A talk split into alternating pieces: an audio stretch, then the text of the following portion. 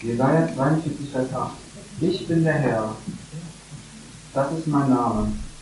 Und meine Ehre gebe ich keinem anderen, noch meinen Ruhm den Götterbildern.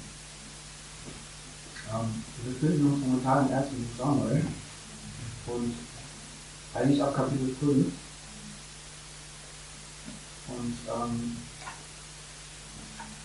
vorhin wurde in der Schriftlesung der, ein, also der Text vorgelesen, weil das so ein bisschen äh, so wie so eine im Buch Samuel ist. In dem Gebet von Hannah ähm, geht es viel um Gottes Heiligkeit und auch von, es kommen viele Themen aus dem ersten Samuel immer wieder vor, die später immer wieder neu aufgegriffen werden in Samuel.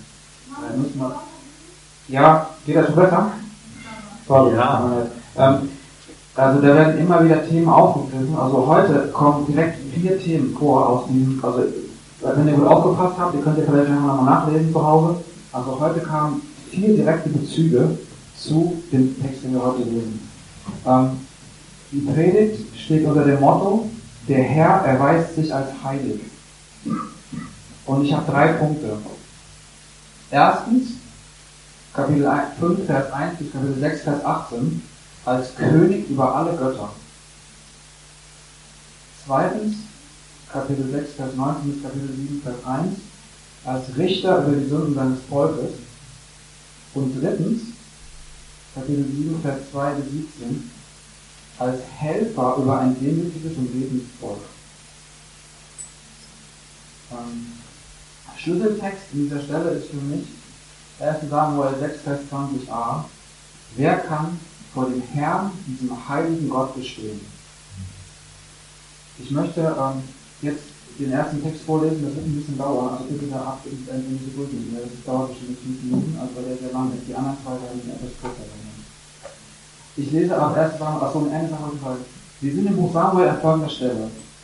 Hannah hat gebetet, Samuel hat, ähm, hat sie hat, ähm, äh, also lange Rede, ähm, sie hat gebetet jedenfalls, eine, sie war unfruchtbar und hat einen, wollte einen Sohn haben und hat Gott eine Lücke getan und Gott hat ihr Samuel gegeben. Samuel ist erbeten von dem Herrn und er hat gesagt, er hat den Herrn zurückgegeben. Das heißt, er sollte dann in, der Stiftshütte damals im Alten Testament ähm, aufwachsen bei der Priesterschaft dort und dort im Tempel dienen. Das war deshalb möglich, weil Samuel ein Levit war, oder der Vater von Amerikaner war ein Levit, deswegen war es überhaupt möglich. Das hätte jetzt nicht eben so ein normaler Israelit sein können, sondern er war ein Levit. Samuel ist ähm, als Junge im Tempel gewesen und es gab eine sehr böse Priesterschaft. Ja, die hat viel Böses getan, also eine sehr böse Leiterschaft dort. Und die hat Gott, dieser Leiterschaft hat Gott Gericht angekündigt. Und im Gegensatz dazu hat sich Gott Samuel offenbart, als er sehr jung war. Er ist wahrscheinlich mit drei bis fünf in Heiligtum gekommen, hat dort gelernt, den Dienst nach dem alttestamentlichen Gottesdienst voll zu vollziehen oder, oder den Priester äh, Eli zu dienen. Und Gott hat sich ihm offenbart. Und ganz Israel ist offenbar geworden, dass dieser Junge ein Prophet Gottes ist. Ja? Ähm, und dann haben wir in, Kapitel 4 gelesen, dass die, ähm, Gott, Gott hatte angekündigt, dass er etwas ganz Schreckliches tun würde, wo alle Leute in Israel, das würde sie schmerzen.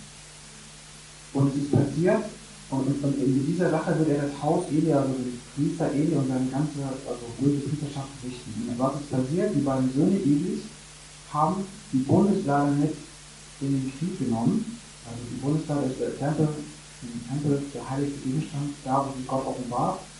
Ähm, ich werde es nicht ganz genau wiederholen, aber wenn ihr das macht, dann müsst ihr mal nachlesen nochmal, ja, wenn ihr das jetzt nicht versteht. Und ähm, lange Rede, die Philister ja, haben, ähm, äh, haben gewonnen. Äh, und, und dieser Bote kommt dann sozusagen ähm, zu Eli zurück. Also Eli ist sehr alt gewesen in dieser Zeit, schon 89 Jahre alt gewesen und hat und seinem Herz hat in die Lade gebannt. Und dann hört man diese schreckliche Nachricht, ja, es ist dann so, dass ähm, ein Bote kommt und ihm ansagt, ja, und diese vier schrecklichen Sätze, die sich einfach immer nur wieder einen oben drauf gehen, ja, Israel ist von den Philippern geschlagen, Nummer eins, das Volk hat eine riesengroße Niederlage gehabt, ja. Also es gab viele Todesfälle, ja. Äh, auch seine beiden Söhne hoch in den sind gestorben und dann die Gnade Gottes ist weggenommen worden. Ne? Die ist geklaut worden, die ist verwissen Und in dem Moment, wo er das hört, kippt er um und stirbt. Ähm, gleichzeitig gibt es dann noch eine sehr schreckliche Szene mit der Schwiegertochter von ihm, die dann in diesem Moment, wo sie die dramatische Situation hört, der tot, ihr Ehemann ist tot, die Lade ist weg und sie war hochschwanger, sie hat angefangen, ein Kind zu gebären und ist dann unter der Geburt gestorben. Und diesen Sohn, der, den hat sie dann kurz bevor sie gestorben ist, Ichabod genannt. Ichabod heißt so viel, die Herrlichkeit ist von Israel. Die Ichabod heißt nicht Herrlichkeit, also das heißt so viel, die, die Herrlichkeit ist weg. Ja, der Zentrum vom israelitischen Gottesdienst dieser Zeit war weg. Ja? Ähm, und da setzt unser Text jetzt ein. Als die Philister die Lade Gottes weggenommen hatten, Kapitel 5, Vers 1, brachten sie sie von Ebenezer nach Aschdod. Und die Philister nahmen die Lade Gottes und brachten sie in das Haus Daron und stellten sie neben Daron auf. Und als die Aschdoditer am nächsten Tag früh aufstanden, siehe, da lag Dagon auf seinem Gesicht, auf der Erde vor der Lade des Herrn. Und sie nahmen Dagon und stellten ihn wieder an seinen Ort. Und als sie sich am Morgen des nächsten Tages früh aufmachten, siehe, da lag Dagon wieder auf seinem Angesicht zur Erde, vor der Lade des Herrn. Und zwar lagen der Kopf Darons und seine beiden Hände abgehauen auf der Schwelle, nur der Rumpf Darons war von ihm noch übrig geblieben. Darum treten die Priester Darons und alle, die in das Haus Darons gehen, nicht auf die Schwelle Darons in Aschdod bis auf den heutigen Tag. Und die Hand des Herrn lag schwer auf den Aschdoditern, und er brachte Verderben über sie, und er schlug sie mit bösen Beulen. Aschdod und sein Gebiet. Und als die Leute von Aschdod sahen, dass es so zuging, sagten sie, die Lade des Gottes Israel soll nicht bei uns bleiben. Denn seine Hand liegt hart auf uns und auf unserem Gott darum. Und sie sandten hin und versammelten alle Fürsten der Philister zu sich und sagten, was sollen wir mit der Lade des Gottes Israels machen? Und sie antworteten, lasst die Lade des Gottes Israels nach Gad bringen. Und sie brachten die Lade des Gottes Israels dorthin. Und es geschah, nachdem sie sie dorthin gebracht hatten, da kam die Hand des Herrn über die Stadt. Und es entstand eine sehr große Bestürzung. Denn er schlug die Leute in der Stadt, klein und groß, sodass Beulen an ihnen ausbrachen. Da sandten sie die Lade des Gottes nach Ekron. Und es geschah, als die Lade Gottes nach Ekron kam, schrien die Ekroniter um Hilfe und sagten, sie haben die Lade des Gottes Israels zu mir hergebracht, um mich und mein Volk zu töten. Da sandten sie hin und versammelten alle Fürsten der Philister und sagten, sendet die Lade des Gottes Israels fort, damit sie an ihren Ort zurückkehrt und sieht mich und mein Volk nicht tötet. Denn es war ein tödlicher Schrecken über die ganze Stadt gekommen und die Hand Gottes lag sehr schwer auf mir. Und die Leute, die nicht starben, wurden mit Beulen geschlagen und das Geschrei der Stadt stieg zum Himmel empor. Und die Lade des Herrn war sieben Monate im Gebiet der Philister und die Philister beriefen die Priester und Wahrsager und sagten, was sollen wir mit der Lade des Herrn machen? Lasst uns erkennen, wie wir sie an den Ort wenden sollen. Und sie beantworteten, wenn ihr die Lade des Gottes Israels zurückschicken wollt, so sollt ihr sie nicht leer zurückschicken, sondern ihr müsst ihr ihm auf jeden Fall eine Sühnegabe entrichten. Dann werdet ihr genesen und ihr werdet erkennen, warum seine Hand nicht von euch weicht. Und sie sagten, was ist die Sühnegabe, die wir ihm entrichten sollen? Und sie antworteten nach der Zahl der Fürsten der Philister, fünf goldene Beulen und fünf goldene Springmäuse. Und es ist eine dieselbe Frage über euch allen und euren Fürsten gewesen. Und macht Abbilder von euren Beulen und Abbilder von euren Springmäusen, die das Land zugrunde gerichtet haben, und gebt dem Gott Israels die Ehre. Vielleicht lässt er seine Hand leichter werden über euch und über euren Gott und über euren Land. Warum wollt ihr euer Herz verstocken, wie die Ägypter und der Pharao ihr Herz verstockt haben? Ließen sie sie nicht ziehen, als der Herr ihnen mitgespielt hatte, und sie zogen weg. So macht einen neuen Wagen und nehmt zwei goldene Kühe, auf die noch kein Joch gekommen ist, und spannt die Kühe an den Wagen und bringt ihre Kälber von ihnen weg nach Hause zurück, und nehmt die Lade des Herrn und stellt sie auf den Wagen. Und die goldenen Gegenstände, die ihr mit ihm als Sühnegabe entrichtet, tut in ein Kästchen an ihrer Seite, und sendet sie hin und lasst sie gehen. Und seht zu, wenn sie den Weg hinauf in ihr Gebiet nach der Shemesh geht, so hat er uns dieses große Übel getan. Wenn aber nicht, so erkennen wir, dass nicht seine Hand uns geschlagen hat. Ein Zufall ist es für uns gewesen. Und die Männer machten es so und nahmen zwei säulige Kühe und spannten sie an einen Wagen und ihre Kälber sperrten sie zu Hause ein. Und sie stellten die, die Lade des Herrn auf den Wagen und das Kästchen mit den goldenen Springmäusen und den Abbildern ihrer Bäume. Und die Kühe gingen geradeaus auf dem Weg nach Bethshemesh. Sie gingen immer auf derselben Straße und brüllten immer fort, wichen weder zur rechten noch zur linken. Und die Fürsten gingen hinter ihnen her bis zum Gebiet von Bethshemesh. Und die von Bethshemesh ernteten gerade den Weizen bei der Niederung. Und als sie ihre Augen erhoben und die Lade sahen, freuten sie sich, sie zu sehen. Und der Wagen kam auf das Feld Joshuas, des Berges und stand dort still. Und dort lag ein großer Stein, und sie spalteten das Holz des Wagens und opferten die Kühe dem Herrn zum Brandopfer. Und die Leviten nahmen die Lade des Herrn herab, das Kästchen, das daneben stand, in dem die goldenen Gegenstände waren, und stellten, sie stellten sie auf den großen Stein. Und die Männer von Bethshemesh opferten dem Herrn an demselben Tag Brandopfer und Schlachtopfer, schlachteten Schlachtopfer. Und die Fürsten der Philister sahen zu und kehrten an demselben Tag nach Ekron zurück. Dies sind die goldenen Bäume, die die Philister dem Herrn als Dienegabe entrichteten. Für Aschdod eine, für Gaza eine, für Aschkelon eine, für Gab eine und für Ekron eine. Und die goldenen Springmäuse nach der Zahl aller Städte der Philister unter den fünf Fürsten, von den befestigten Stadt bis zum offenen Dorf. Und Zeuge ist der große Stein Abel, auf dem sie die Lade des Herrn stellten bis zum heutigen Tag im Feld Joshuas des Bethschemitas, der bis zum heutigen Tag im Feld Joshuas des Bethschemitas liegt. Also Gott offenbart sich hier als König über alle Götter. Die Philister, ja, ähm, nehmen die Lade Gottes und bringen sie in ihren Tempel. Also, kannst du das mal kurz das Bild machen? Ähm, also, äh, ja, also da sieht man die fünf Städte der Philister, okay? Das sind Ekron, Aschdod, Asch, Aschkelon, Gaza und Gaza. Und die bringen halt äh, die, die Lade nach Aschdod. Ja, Aschdod, Aschdod, Aschdod, genau. Jedenfalls ist dort sozusagen dieser Tempel des Daron. Ja, also es gab die Philister, man weiß gar nicht so viel über sie. Okay, also über das hinaus, was wir in der Bibel wissen. Also man weiß nicht, man hat keine Schriften von ihnen gefunden, deswegen versteht man ihre Kultur nur aus, ich sag mal, archäologischen Funden, ja, die jetzt nicht Schriften sind und deswegen weiß man gar nicht so viel über deren Kultur. Aber sie waren halt ein Seefahrervolk, das von Kreta her eingewandert ist an die Ostküste von Israel. Die waren hochtechnologisch für die damalige Zeit, also die hatten eigene Waffen und so, die konnten und sind in verschiedenen Einwanderungswellen, auch schon zur Zeit von Mose, aber auch später eben, haben sich an der Ostküste angesiedelt und waren ein Gegner von Israel, Feinde von Israel. Ja, sie haben einfach das Land eingenommen und das natürlich versucht, Israel streitig zu machen. So.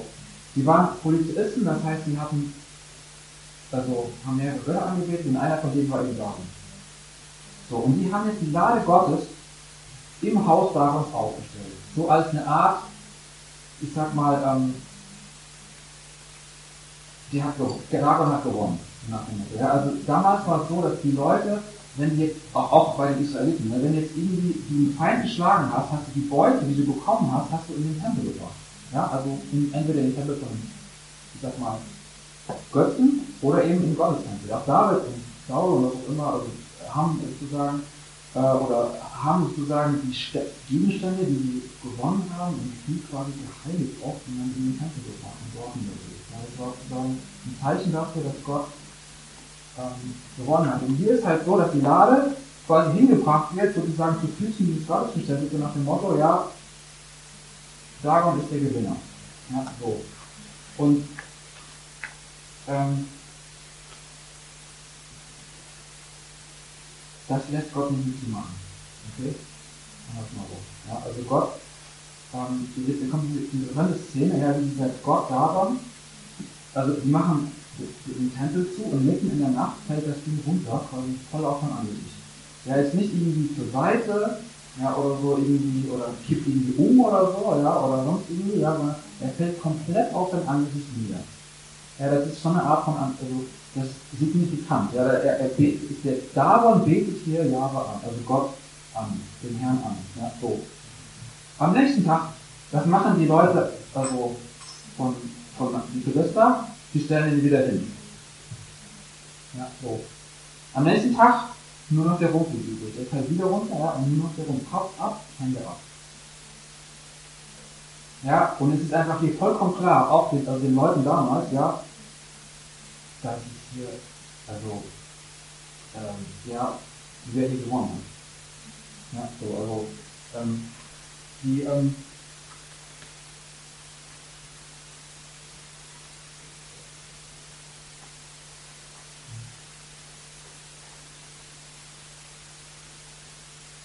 so, was passiert weiter? Also die, äh, die, die, also da gibt es die Sache der Schwelle, ne? also die, die machen da so ein religiöses Ding raus, okay, der darum ist wieder hingefallen, dann darf man nicht die Schwelle, also der Gott soll sozusagen die Schwelle betreten, deswegen darf man nicht die Schwelle betreten und so, ja. Sozusagen, anstatt zu erkennen, dass der Herr dieses Gottes und das Ding einfach ein Stein ist. Ja. Aber ähm, gut, die Hand des Herrn liegt dann eben schwer auf den Aschebidern. Das heißt, Gott schickt denen eine Krankheit. Gott schickt denen Tod und Verderben. Ja, böse Beulen steht hier. Ja, so. Ähm, bis zu dem Punkt, dass die Aschebiter sagen, es ist nicht genug. Ja, los weg mit der Lade. Ja, so, also weg. Okay, so. Versammeln die fünf Fürsten der Philister. Okay. Okay, nächste Stadt. So, ja. Dann geht es eben von Aschkalon nach Gaza, sozusagen. Und wieder, gleiches Ding. Ja. Also diesmal ist da anscheinend nicht im Tempel, oder zumindest wird es nicht berichtet. Und Gott schlägt die Stadt mit Beulen und mit, also, es muss eine entsetzliche Krankheit geben, die Gott hier geschickt hat. Ja, also, wir reden hier davon, die, Vers 12 dann, und die Leute, die starben, wurden mit Beulen geschlagen. Und das Geschrei der Stadt sieht zum Himmel. Das ist eine entsetzliche Plage gewesen. Ja, also so wie letzten Endes bei den Ägyptern. Ja, eine schreckliche, also eine schreckliche Plage, eine schreckliche Krankheit, die Gott geschickt hat. Die Beulenpest. Irgendwie hat das dann auch mit den Mäusen zu tun und so. Was ist genauer, weiß man nicht, aber auf jeden Fall eine schwierige Krankheit gewesen. So. Dann, interessanterweise, sagen sie nicht mal irgendwie, okay, also die Leute im Gar, die schieben die Lade einfach weiter. Die versammeln gar nicht mal die 45 Richter, ja, sondern schieben sie einfach weiter, zack, weiter, ja, so, los, weg wieder, ja. Kommen nach Ekon und dann beschließen sie halt, okay, zusammen, wir müssen die wieder zurückschicken, Leute. Das halten sie nicht aus. Ja, so. Die Lage des Herrn ist eben dann sieben Monate Gebiet der Philister und ähm, die Philister erkennen hier, ja, die Hand des Herrn. Ja, so. Und ähm, die Macht Gottes. Die Hand des Herrn heißt, wie Gott tut hier was. Ja, Gott ist quasi in Gefangenschaft gezogen, ganz alleine, in Gefangenschaft, was man bei den Gefangenen kennt, aber die Lage ist ja. Und der braucht gar keine Hilfe von Israel, ja. Also, der macht das alles ganz alleine. Ja, er schlägt sie mit dieser Besäumnis. Ja? Und ähm, die Philister berufen es ihre Wahrsagen und da geht es dann nicht mehr darum, ob sie die Lage zurückschieben, sondern wie sie zurückschieben. Und sie sagen halt, okay, wir müssen halt irgendwie diese Lage zurückbringen, aber wie soll man das denn machen? Ja, wo soll sie überhaupt hin? Und was auch immer. Und also was machen sie? Sie fragen ihre Priester. So, die Priester haben diese Idee, ähm, wir müssen dem, auch dem, dem Gott Israel die Ehre geben. Ja? Der Gedanke hier, es scheint mir so zu sein, dass dieses, dieses Ding mit dem, das ist ja komisch, wenn man so denkt, hä, dann haben diese komischen Brillen, diese komischen Mäuse, diese goldenen Abbilder, damit zu tun, so wie machen die jetzt goldene Beulen. Ja? Und wahrscheinlich ist es so, zu verstehen, dass, äh, dass das so eine Art, ich sag mal, ich, ja, ähm, so eine Art, ähm, das Wort ist nicht mehr, wie das heißt, ähm, ähm, also ein Sühnegeschenk ist es, ein Tribut, ein Geschenk zur Versöhnung, eine Art, wie das Lied machen wir das. Ja? Sie gestehen sich ein, dass sie Schuld begangen haben, wenn sie die Lade genommen haben. Ja? Und sie, ähm, vielleicht ist so eine Art sympathische Magie, das gab es wohl in den Religionen viele Zeit, dass man halt, wenn jetzt so eine Krankheit einen geklagt hat und man sich dann Gott entschuldigen wollte oder geschickt hat, dass man ihm dann die Gold nicht dass man die Krankheit geschickt hat. Das ist so eine Art Entschuldigung. Ja? So. Ähm, aber sie machen eben auch einen Test, ob das wirklich Gott war, der ihnen diese Klage geschickt hat. Und sie warnen noch vor dem Beispiel Ägypter. Ja, ist auch interessant, ne? damals die Philister wussten anscheinend von den Ägyptern. Und ähm, äh, die sagen, warum wollt ihr Herz beherrschen wie die Ägypter? Ja? Also nach dem Motto, okay, die haben zehn Fragen gehabt, ja, also bitte, ja, also das kann noch schlimmer kommen, ja, also bloß weg mit der Lage, ja, so, also ähm, also, und ähm, was machen sie? Sie packen die Lade auf einen neuen Wagen, nehmen zwei Kühe, die noch nie ein Joch gezogen haben, also die noch nie zusammen die sowas die Wagen gezogen haben, und die noch zwei Mütterkühe sind, aber die zwei goldene Kühe haben. Die würden niemals, niemals ihre Teller verlassen. Was passiert? Diese Lade, ja, die, die Kühe, die quasi an die Lade gestellt werden, die gehen geradewegs nach Bethlehem, zurück nach Israel. Die gehen nicht irgendwie, irgendwie auf dem Feld rum oder so, die gehen nicht irgendwie in die falsche Richtung, ja, die gehen schnurstracks gerade den Weg nach Israel. Die verlassen ihre Felder und die brüllen die ganze Zeit quasi, quasi vor dieser Lade her. Ja, unentwegt.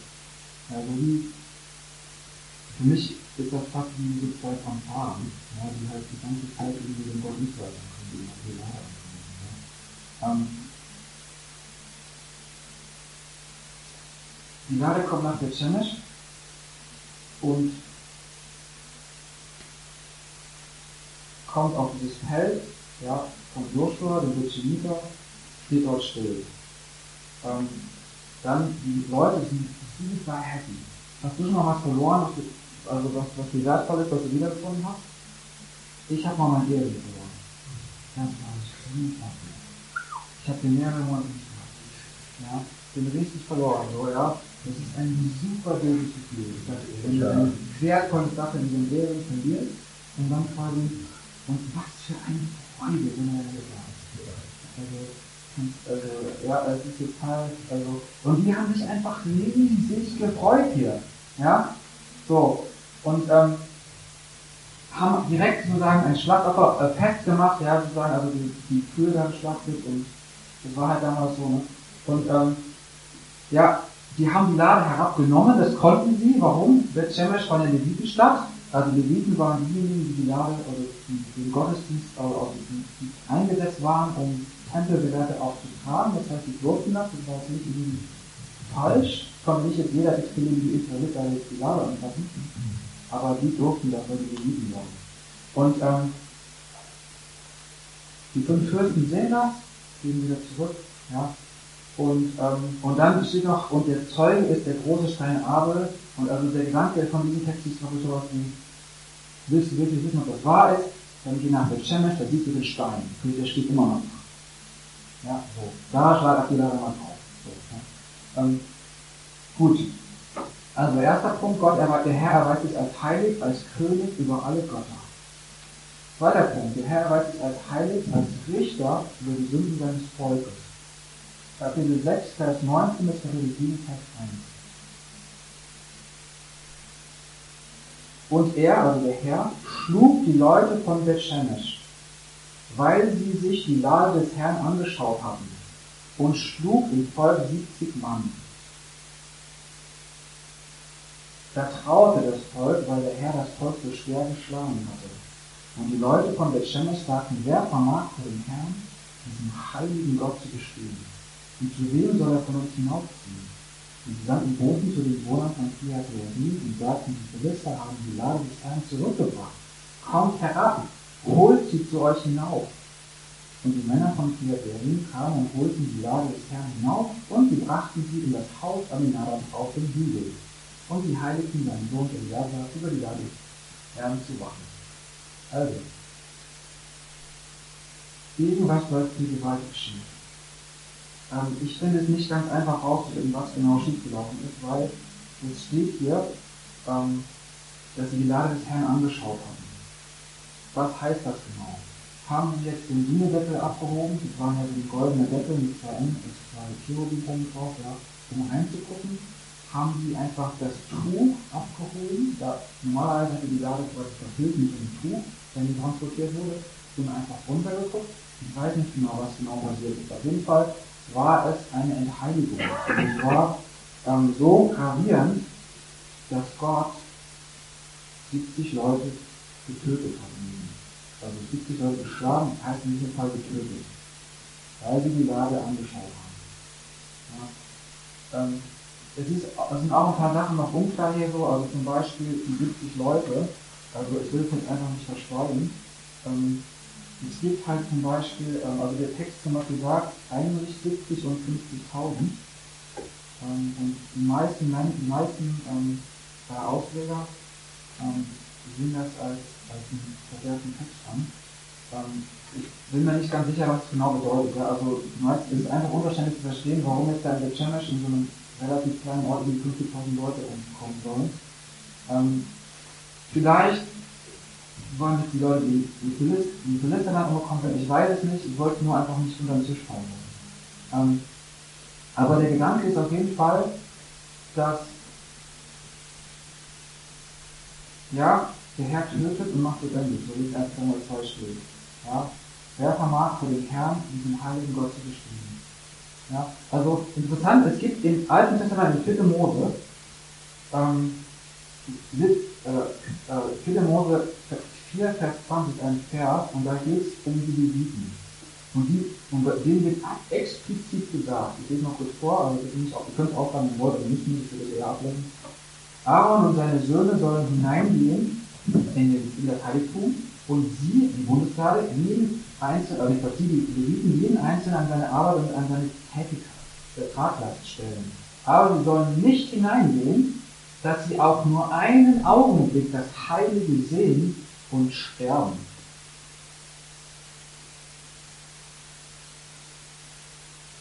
Also die Betschemeshiter erleben hier die Heiligkeit Gottes als Bedrohung. Ja, sie haben quasi Angst, weil der Herr hat 70 Leute geschlagen und sie wollen die Lade auch von sich weghaben. Das ist interessant, ne? Also die Philister wollen die Lade weghaben und die Leute von Bethshemesh wollen sie auch weghaben. Die handeln vermessen und werden dafür irgendwie das von Gott geschlagen. Ähm, die ähm, und vielleicht denkst du jetzt, ja, ähm, das ist doch alles Zement. Ja, so, es gibt ja, also, vielleicht denkt ihr keiner, vielleicht wahrscheinlich sind auch keiner so. Ich will es nur trotzdem mal äh, erwähnen, weil ich es wichtig finde, das zu verstehen. Ja? Nein, es ist nicht nur Altes Testament. Ja? Also, es ist schon hier, die Bundeszeit ist Altes Testament, aber auch im Neuen Testament gibt es Situationen, wo Gott Menschen schlägt. Jesus auf Lehrer zum Beispiel, ja, sterben, aufgrund der Leben im Heiligen Geist. Ja? Einige Korinther in 1. Korinther 11, ja, sind krank oder sterben aufgrund einer unwürdigen Teilnahme am Abendmahl. Oder der König Herodes Agrippa I. empfängt von Menschen Ehre, die sagen, eines Gottes Stimme und nicht eines Menschen. Ja? Also sie empfängt Huldigung, Anbetung von Menschen und ein Engel schlägt ihn ja, und er stirbt. Oder ein Tag und Tod. Ja? Ähm,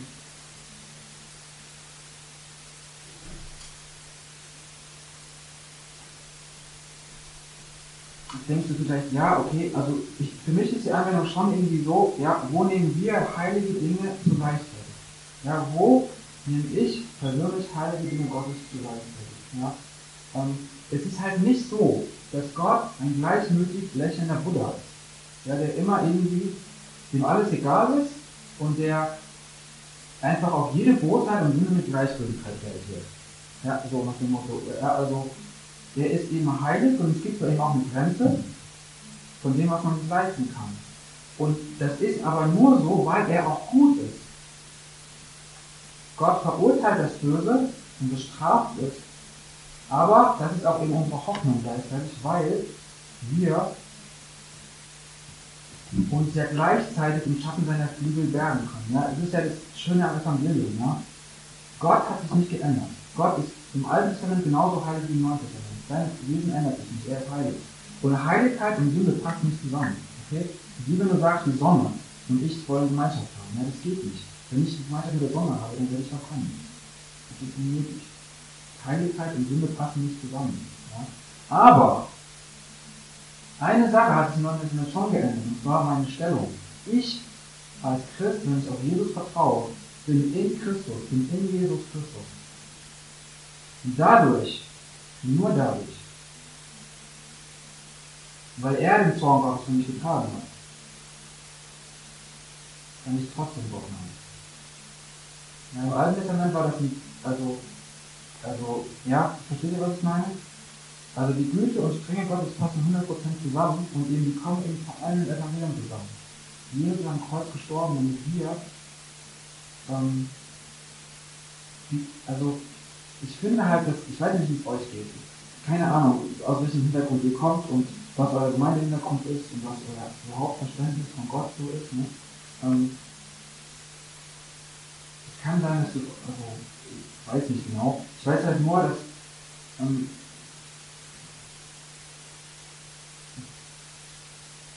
es einfach wichtig ist zu verstehen, ja, dass wir sind in Christus und die, Natur Gottes hat sich nicht geändert, aber wir sind eben aufgrund dessen, dass wir durch sein Blut gerechtfertigt sind, von ihm vom Zorn gerettet.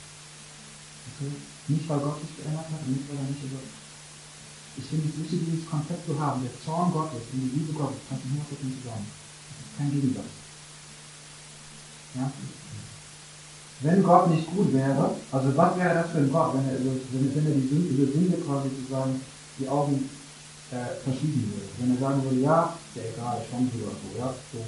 Also wenn jetzt, keine Ahnung, könnt ihr euch irgendwas Schlimmes aufdenken, ja, wenn jetzt, keine Ahnung, ja, stell dir mal vor, was auch immer, ja, irgendeine schlimme Sache passiert dir, deiner Familie, deinem Kind oder was auch immer, und dann sagt Gott, ja, so Gott.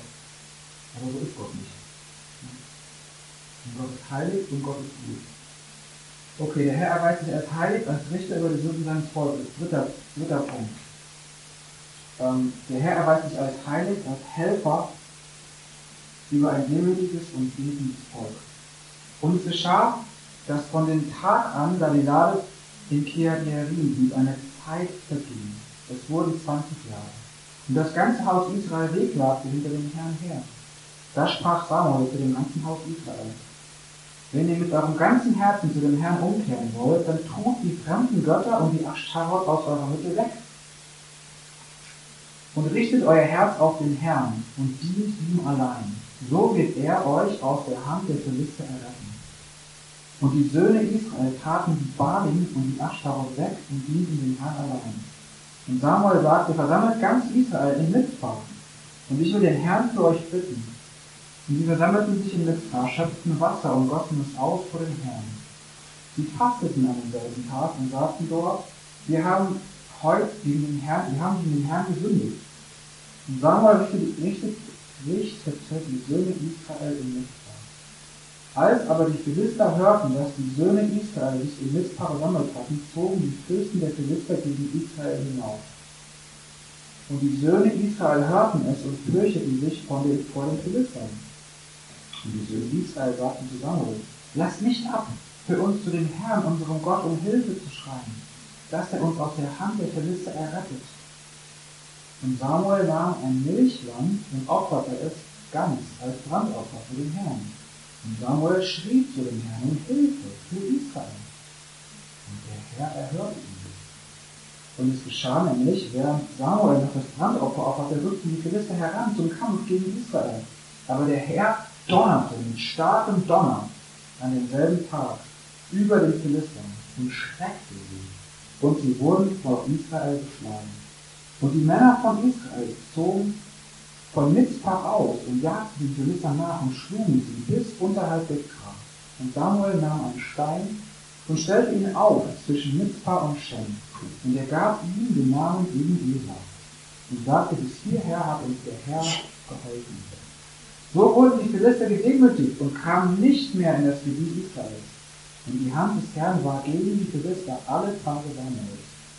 Und die Städte, die die Philister Israel abgenommen hatten, kamen wieder an Israel, von Ekron bis Gad. Auch Ägypten errettete Israel aus der Hand der Philister. Und es wurde Friede zwischen Israel und den Amoritern.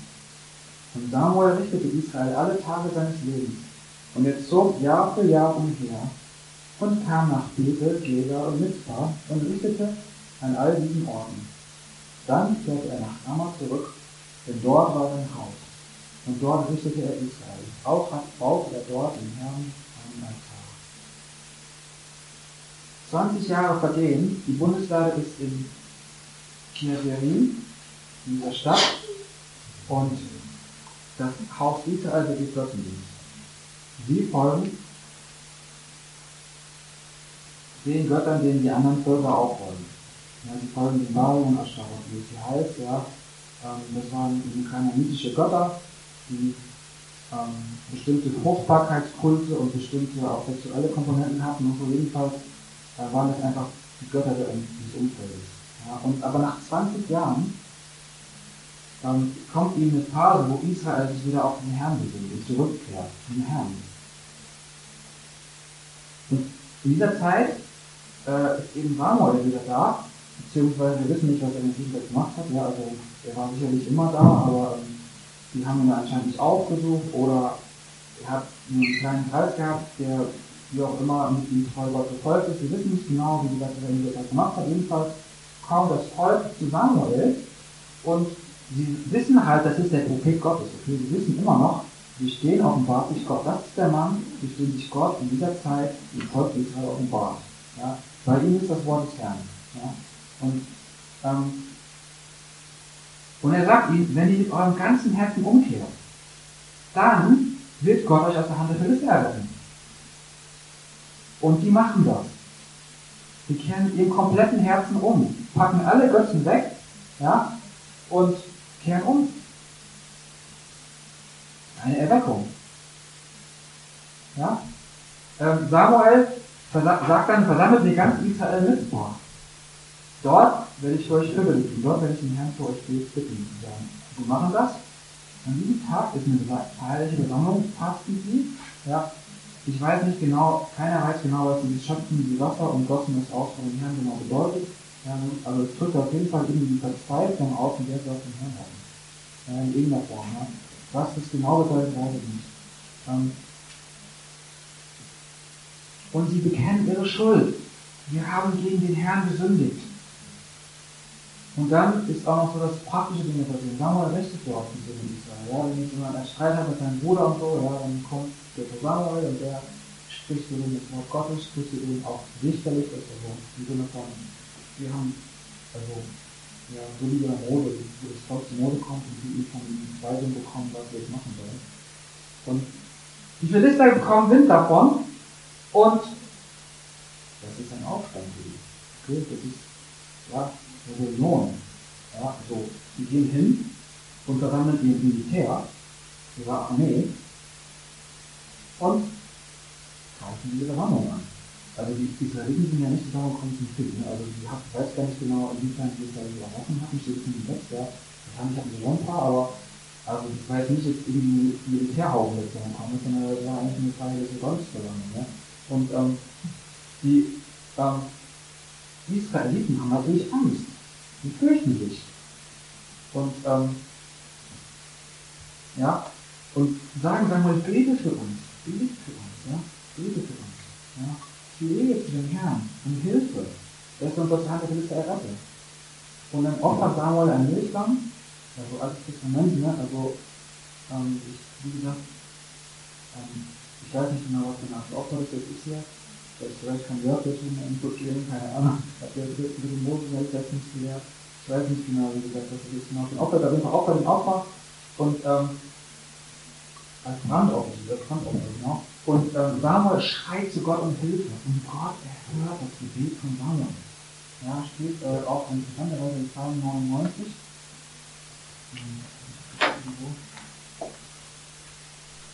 Ja, steht, ähm?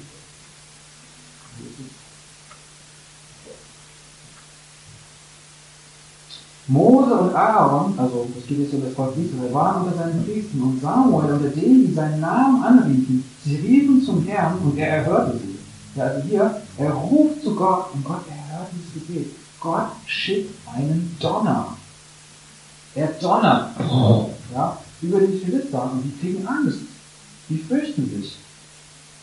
Ich weiß nicht, was für eine Art von Donner das gewesen ist. Ja, also es scheint auf jeden Fall hinreichend stark gewesen zu sein, dass sie Schiss bekommen haben, dass sie Angst bekommen haben. Ne? Also, ich weiß nicht, ob du schon mal so einen richtig schlimmen Donner erlebt hast. Kann man schon erschrecken, ne? Also, ähm, aber hier ist einfach wirklich Gott, der donnert, den mächtigen Donner. Und die Philister, also, haben Angst bekommen. Ja? Wahrscheinlich haben sie gesagt, das ist nicht normal. Ja? Also, das kann, also, das, wir, wir kommen hier irgendwie den Krieg und, ja, also, das, also das, das muss irgendwie, also, also für die war es anscheinend äh, ein sehr großer Schrecken. Ja? Und ähm, die Männer von Israel ziehen aus und gewinnen. Die diese Schlacht. Ne? So. Im Nachhinein nimmt Samuel eben einen Stein und stellt ihm so eine Art als Erinnerung auf, an einem bestimmten Ort und gibt ihm den Namen eben Lisa. Das heißt wie Stein der Hilfe.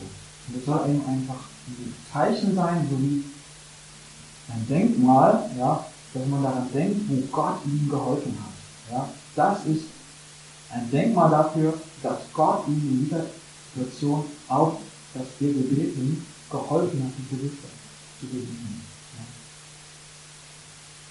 Ja. Und wo hat dir der Herr geholfen? Ähm, hast du mal eine besondere Gebetserhörung gehabt vielleicht?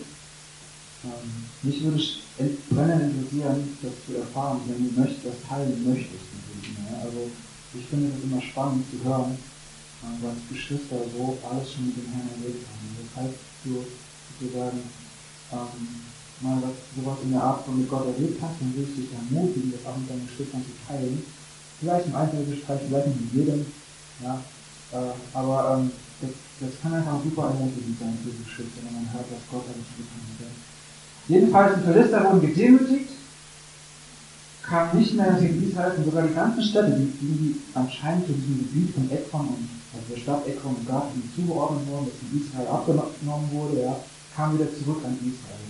Die ganze Zeit, solange Samuel ja, da Richter war, ähm, war die Hand des Herrn gegen die Philister. Ja, das ist ein zusammenfassendes Statement, denke ich. Ich weiß nicht genau, ob das jetzt es wirklich gar keine Schlacht gab, aber zumindest war es auf jeden Fall so, dass, ähm, äh, dass Gott sie vor den Philistern bewahrt hat. Ja? Und ähm, ähm, er hat sich alle Tage seines Lebens gerichtet. Ja? Wir werden dann Kapitel 8 irgendwann wieder weitermachen hier, äh, lesen von Samuel in Ereignis. Er hat dann dieses Amt als Richter, also als von Gott bekommen, der halt ähm, sozusagen als führende Persönlichkeit innerhalb des Volkes Israel, der aber kein König ist. Okay? Ähm, also dritter Punkt, der Herr erweist sich als heilig, als Helfer über ein demütiges und betendes Volk. Ähm,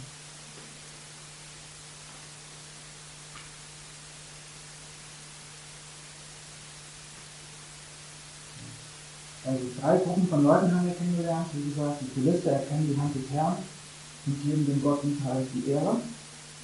Ja, sie wollen das. Ja. Die Männer von Bethshemesh, wo der Gott darunter der Fach runterfällt und so. Die Männer von Bethshemesh handeln vermessen ja, und werden dafür von Gott geschlagen. Und die Israeliten kehren zum Herrn um und er hilft ihnen gegen ihre Feinde. Jesaja 42, Vers 8. Ich bin der Herr. Das ist mein Name. Und meine Ehre will ich keinem anderen, noch meinen Sohn, in Gott erwehren. Vater, danke, dass du heilig bist. Danke, dass du gut bist. Danke, dass du ja, größer bist als, ähm,